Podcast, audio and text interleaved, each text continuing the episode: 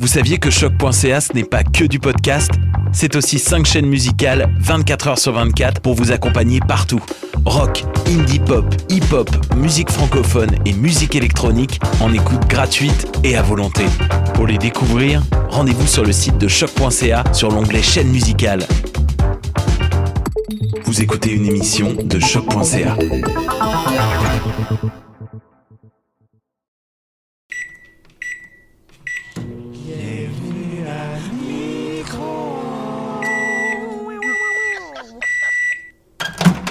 Hey, bonjour tout le monde, bienvenue à Micro-ondes, notre podcast, votre podcast. Hein, c'est- Ça Oh. appartient à personne.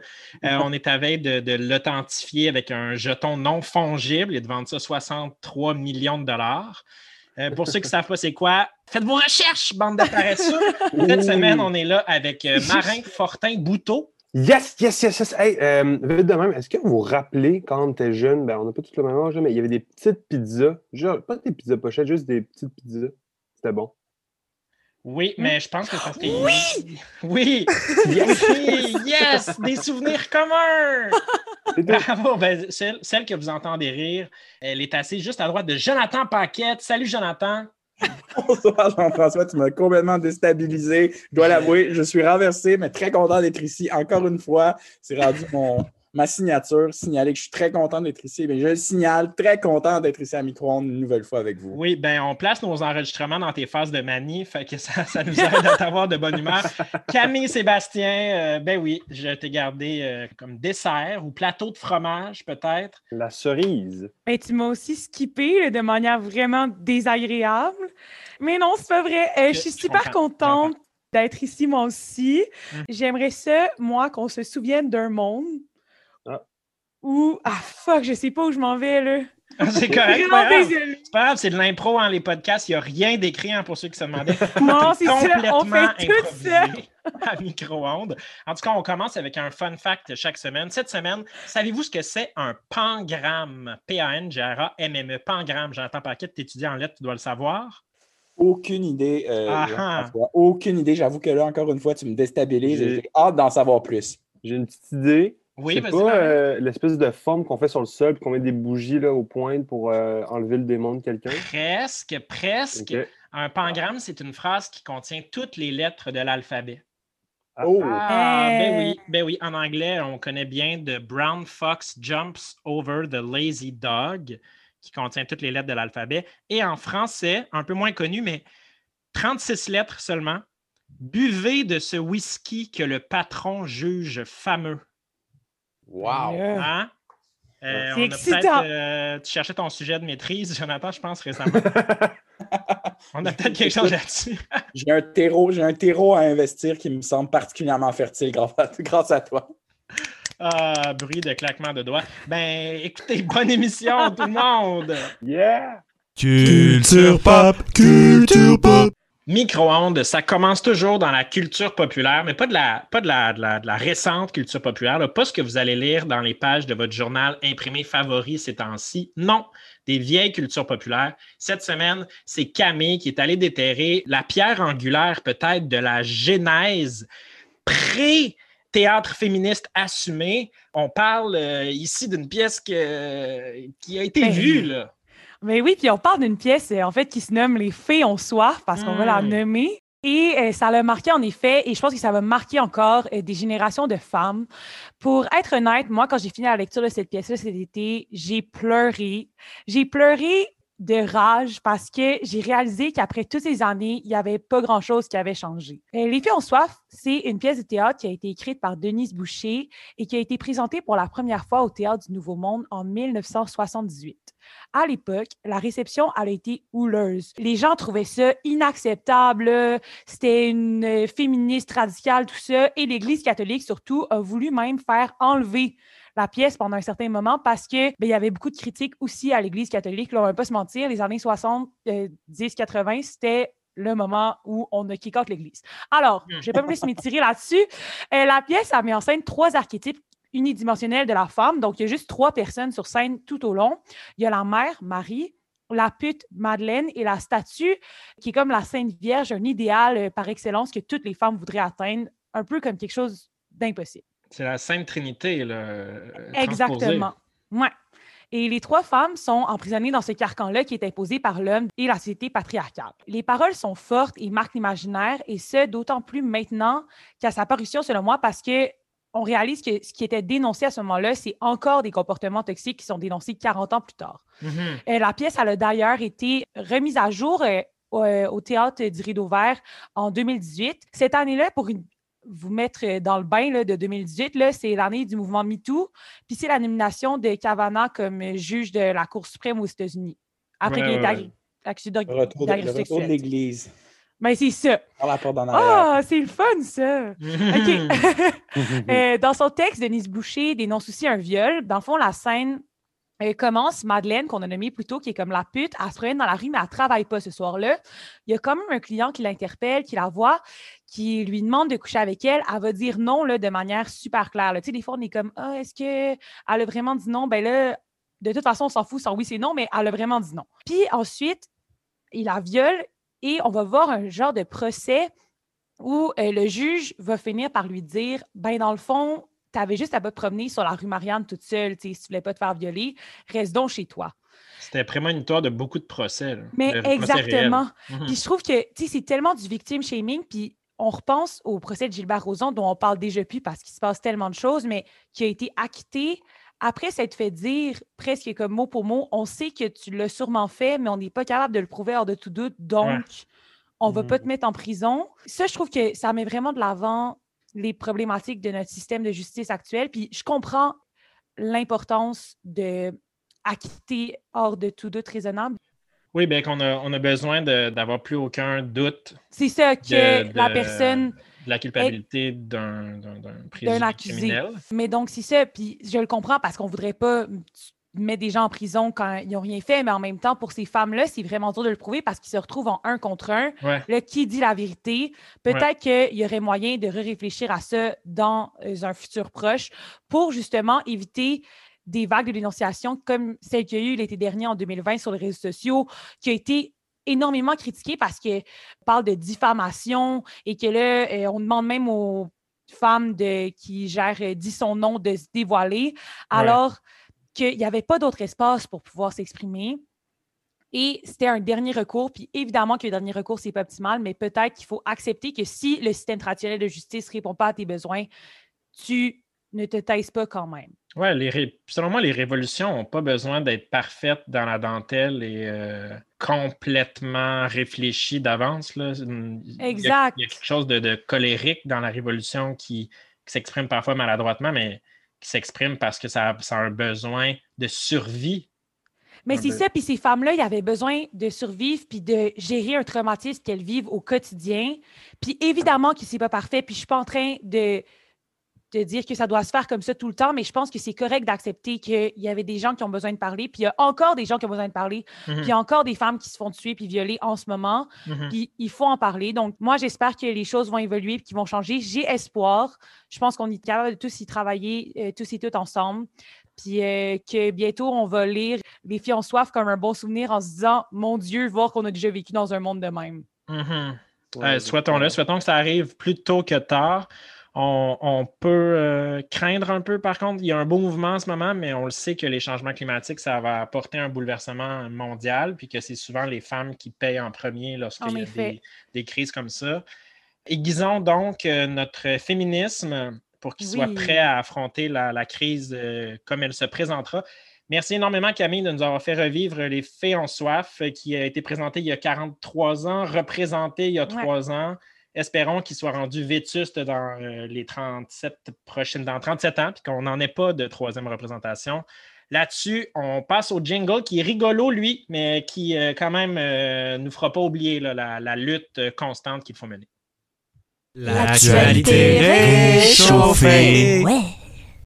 Hey, ça passe-tu vite le temps quand on s'amuse? Euh, Il est, déjà, euh, il, déjà le temps de la chronique principale de l'émission. Le reste, c'est du remplissage. hein? La chronique principale de l'émission, Jonathan Paquette, aujourd'hui, tu nous replonges dans une personnalité, il n'aurait pas fallu que je dise ça comme ça, qui, est, euh, qui était très trendy il n'y a pas si longtemps, mais dont on parle moins aujourd'hui. Exactement. La question de l'heure, où est passée Greta Thunberg? Where in the world is. C'est la question que j'aimerais vous poser aujourd'hui dans ma chronique. Parce que moi, personnellement, je me suis vraiment attaché au personnage l'année dernière et malheureusement, elle est presque totalement absente de la scène médiatique cette année. Ouais. Je suis assez certain que tout le monde ici sait à peu près qui est Greta Thunberg, sauf les chauffeurs de pick-up et de Hummer. Puis je pense pas que tu te sois acheté un pick-up cette année, GF. Ah non, puis c'est correct qu'ils ne nous écoutent pas. Il y a un boycott officiel national contre notre émission depuis qu'on a dit gros pick-up, petite quéquette, mais on l'avait coupé au montage. fait en tout cas, yeah. Je vais, quand, je vais quand même faire un bref portrait de notre héroïne. Greta est une jeune activiste euh, qui lutte de manière particulièrement intense contre les dégradations climatiques, en fait. Un fait assez impressionnant, elle a reçu en 2019 le prix Personnalité de l'année décerné par la célèbre revue Times. Ce qui est quand même Hmm. quelque chose, parce que ce titre est remis à chaque année par l'hebdomadaire Times à une personne ayant particulièrement marqué les esprits durant l'année pour de bonnes ou de moins bonnes raisons. Des fois, ça peut être très euh, ironique, disons. Ouais, ben, je pense que cette année, ils veulent mettre Marie-Lou Wolfe pour avoir le courage de prendre Ah, Marie-Claire que- Morin comme pas dit ça, Oh, Jean-François. principal de son film. Je me dissocie de l'émission. Le courage. Arc. Marie-Lou Wolfe, elle est plutôt âgée, tandis que Greta, c'est à peine âgée de 16 ans qu'elle reçoit ce titre, ce qui en fait la plus jeune récipiendaire. Puis Cet événement-là, ça- c'est apparu aux yeux de plusieurs comme le signe d'un pas dans la bonne direction. hein. Une institution comme le Times remet ce titre à une jeune écologiste. Elle représente une jeunesse désespérée par l'inaction des gouvernements et des corporations devant une catastrophe imminente. Mhm. Moi, personnellement, il me semble y avoir de quoi euh, de se réjouir, puisque nous avons finalement eu, l'impression d'être écoutés et considérés un peu. Ouais.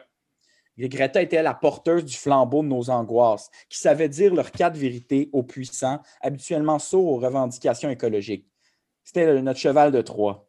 Je dis bien était parce qu'aujourd'hui, Greta est disparue. Où est-elle? Et si je soulève ça dans ma chronique aujourd'hui, c'est pas pour donner des leçons ni pour intimider une militante qui mérite bien entendu tout notre respect, ne serait-ce que pour son célèbre How dare you! Hey, juste avant de continuer, Jonathan, tu me prêterais-tu 20 dollars? I- Non, je pense pas. How dare you! Non, si je soulève ça avec vous aujourd'hui, c'est parce que je m'inquiète pour nous. Sincèrement, je m'inquiète. Pas juste de savoir où est passé Greta, mais en, en partie, là, genre assassiné par Poutine. oh! Tueur. Non, mais de savoir si nos modes de vie actuels nous permettent de nous engager par rapport à quoi que ce soit. Je veux dire, quand les gens- des enjeux sociaux importants qui nous demandent de vraiment s'engager défilent plus vite que des publicités pendant le Super Bowl, ça devient comme difficile de continuer à croire au changement. Mhm, C'est des, des modes, là. C'est euh, bon, euh, contre quoi Instagram me, me demande d'être fâché ce mois-ci? Il y a un problème, là, les révolutions ont besoin d'être trending. là. Si, t'es pas, si ton hashtag n'est Ouais. pas cool en ce moment, ta révolution n'existe plus. là. Ça a un très euh, rapide délai d'expiration, on dirait. Ouais. L'année passée, par exemple, on avait la marche pour le climat, on avait le pacte du gars qui monte des pièces au TNM. J'ai signé le pacte. On avait des manifestations. Ma mère s'est mise à recycler. On était dedans, là, tu sais. A commencé l'année passée, ta mère. Oups! OK. Cette année, je veux dire, on est parti à cause d'événements tragiques, complètement, je le reconnais, sur le cas du racisme systémique. On a mis Greta Thunberg et Dominique Champagne dans un garde-robe avec David Suzuki et Bono. À ce moment-là, je ne veux pas critiquer le phénomène Black Lives Matter, que je trouve absolument nécessaire. Ce que je critique, c'est plutôt notre incapacité à nous occuper de plusieurs enjeux à la fois. Comme si on pouvait juste con- se concentrer sur un truc à la fois. Mais moi, je vous, entends me demander pourquoi, Jonathan, en sommes-nous incapables selon toi? Pourquoi, Jonathan, est-ce qu'on en est incapable, selon toi? Merci Jean-François. C'est en partie parce que nos engagements sociaux sont contrôlés et, et régis par les, les médias. Nuançons, nuançons, je ne veux pas dire par là que nous sommes tous des moutons prisonniers de la matrice. Seulement, on accède à l'information par les médias. Quand les médias euh, nous bombardent d'informations sur un sujet, eh bien, ça influence nos engagements. C'est comme si on ajustait notre toute petite radio personnelle sur le grand système de son des médias. Médias qui, bien entendu, on s'entend, filtrent l'info et décident de nous montrer ce qu'ils veulent nous montrer. Je veux dire, il y a souvent des intérêts financiers derrière tout ça. On ne s'en cachera pas aujourd'hui. Tu vois Greta sur Facebook huit fois par jour, ça se peut que tu finisses par te dire que c'est quelqu'un d'important. Mhm. Nos engagements sociaux sont donc dirigés en grande partie par des compagnies de communication. On finit par choisir l'environnement comme on choisit des AirPods ou du pain de pomme. Alors, notre amour fou pour Greta n'est peut-être, je dis bien peut-être, rien de plus au fond qu'un symptôme de notre aliénation aux communications. Hmm. Ouch. Une chose est sûre, depuis que je sais que Greta ne nous sauvera pas, je me suis mis à composter. je, dis, je dis Greta est morte, vive Greta. Greta est morte. Vive Vive Greta. Greta. Bravo, Jonathan. de- C'est tellement, tellement démoralisant. On dirait une chose que, je trouve, là, je, me, je me permets d'ajouter ça à la fin de ta chronique. J'ai l'impression qu'on n'a pas de but clair. Quand, quand on est sorti marcher dans les rues pour euh, sauver la planète, c'est quoi le but? À quoi on s'attend? Quand, quand est-ce qu'on arrête de marcher? Quand c'était pour la, la hausse des frais de scolarité, là, on avait des buts clairs comme faire annuler la hausse des frais de scolarité. D'autres marchaient jusqu'à temps qu'il y ait la gratuité scolaire. Il y avait un but. Mais là, sauver la planète, disons, ou mettre fin au racisme, c'est plus dur de savoir quand est-ce qu'on a atteint notre but. Puis je pense qu'en ce moment, le problème, c'est que on réalise que c'est les systèmes qui ne fonctionnent pas. Puis justement, un système, ça se détruit, ça se défait pas seulement en rendant l'école gratuite avec un but clair. Tu sais, c'est une déconstruction de ce dans quoi on vit. Donc, évidemment, je pense que ça c'est beaucoup plus complexe puis ça demande beaucoup plus de temps. là. Mhm. On le voit euh, avec les frais de scolarité actuels. ils ont changé la hausse prévue, mais au final, aujourd'hui, euh, on se retrouve euh, le système euh, qu'ils voulaient faire à la base, puis c'est- Ouais, ça a juste retardé l'inévitable quelque part. ouais. On est tous tellement tristes. Ah, ben, ben, regarde, on va On finir est là, ça, genre, euh, ah! Il y a un philosophe, je vous, je vous renvoierai vers lui, Yves Citon, qui a écrit un livre très intéressant sur l'économie de l'attention aujourd'hui, en fait. Un philosophe qui est encore vivant, ce qui est assez rare et très cool. Parce qu'il Oui, parce que Socrate euh, est mort.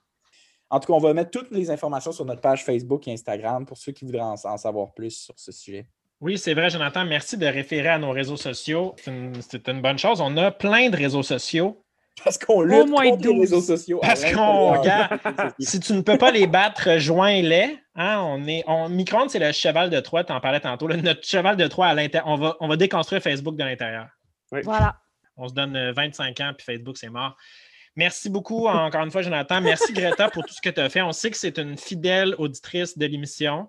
Elle ne comprend pas un sapristi de mots, mais elle, elle dit qu'elle aime notre vibe. C'est dans. Euh, gali vibe micro-onde. qu'elle- En tout cas, en suédois. Euh, Hmm. Bon, sapristi de mauvaise blague. On se revoit de l'autre bord du jungle pour oublier ça. Les nouvelles du futur. Hey, euh, juste avant la fin de l'émission, j'aimerais dire, je pense que je ne l'avais pas dit aujourd'hui, je n'accepte pas d'être enregistré. Ça, c'est dit. Marin, Oui! Marin, que- voyons, tu sors d'un nuage de fumée. Où étais-tu, coudonc? Je reviens du futur, mes collègues et collègues de micro-ondes. Je suis inclusif. Je vous reviens avec un intitulé du Journal de Montréal de 2024. Oh! He's back. Eh oui, mesdames et messieurs, qui ça? L'homme aux cheveux orange. Non, je ne parle pas de mon mauvaise expérience en cinquième année. Je vous parle de Donald Trump, mesdames et messieurs. Il brague une deuxième présidence aux États-Unis. Malgré tous les événements des derniers mois, Trump a su garder une base électorale fiable et élargir celle-ci afin de s'emparer de la présidence. Mais là, vous me dites, là, comment ça se passe, Joe Biden? Qu'est-ce qui s'est passé? Ben oui, malheureusement pour M. Joe Biden, les dégâts d'après-COVID ont été trop importants et l'économie, notamment américaine, ainsi que la condition sociale de plusieurs Américaines et Américains va mal. Les gens sont tannés, ils veulent du changement et ils ont décidé de revoter Donald Trump. Comment est-ce possible? Tout simplement parce que la loi, la Constitution, la loi suprême du pays des États-Unis indique qu'il est possible de faire un maximum de deux mandats présidentiels, mais ils ne sont pas obligés d'être collés. Ainsi, à 78 ans, Donald Trump rejoint le club très élitiste des présidents qui ont fait deux mandats non consécutifs. Il se retrouve donc avec tout simplement Grover Cleveland, c'est le seul autre membre. Ils peuvent euh, pas jouer au Spikeball parce qu'ils sont pas de quatre. Qui, Ah. lui, avait réussi euh, l'expérience en 1885 et par la suite en 1893. Est-ce que l'âge donnera de la, cha- de la sagesse à Donald Trump? J'en ai déjà dit trop. Hey, moi, c'est marin, ça me scie, ça me scie ta nouvelle, principalement parce que euh, Biden et Trump sont encore en vie en 2024. Je pense que pour moi, il doit avoir du, euh, de la magie euh, médicinale là-dedans. Merci beaucoup, Marin, pour euh, ta nouvelle du futur. C'est pas une nouvelle qu'on aime. Hein? C'est pas une émission aujourd'hui qui va vous remettre le piton là, si vous étiez déprimé. Mais c'est pas grave, la, la dépr- la- la dépression, c'est un- c'est une boucle. Hein? Si tu descends assez bas, cloup, tu remontes en haut. Euh, merci, Jonathan, pour ta chronique sur Greta. On continue à lutter contre les changements climatiques parce qu'on n'a pas le choix, on va tous mourir euh, sinon. Merci. Camille, De toute Léon façon. Soif, euh, merci encore de nous, de nous avoir rappelé ça. Le- les luttes féministes ne font que commencer. Joignez-vous à nous. Ou mourir. Mourrez, gars, c'est toi qui le dis. Marin, ben, Nouvelle du futur, toujours euh, sur la coche. Euh, merci, je m'appelle Jean-François Gagnon. Je ne m'étais pas présenté. Je réalise, euh, ben, je réalise aussi que ça ne devait pas vous manquer, mais bon, ça sera fait. Ah oui, on t'aime. Ah, moi aussi, euh, je vous apprécie comme ami. La... revenez-nous la semaine prochaine, on a un autre épisode, ça va être fou dingo. On parle de hot dog, on parle de sauce, on parle de brocoli, on parle de brocoli dans des hot dogs avec la sauce. C'est capoté, spécial culinaire. On reçoit Francis Redé. Francis Redé, are you ready? Non, je peux pas capable. Ouais. Écoutez un autre épisode. Nous, ça nous fait du bien. Vous, ça vous fait du bien. Fait du bien à tout le monde. Cliquez sur le prochain.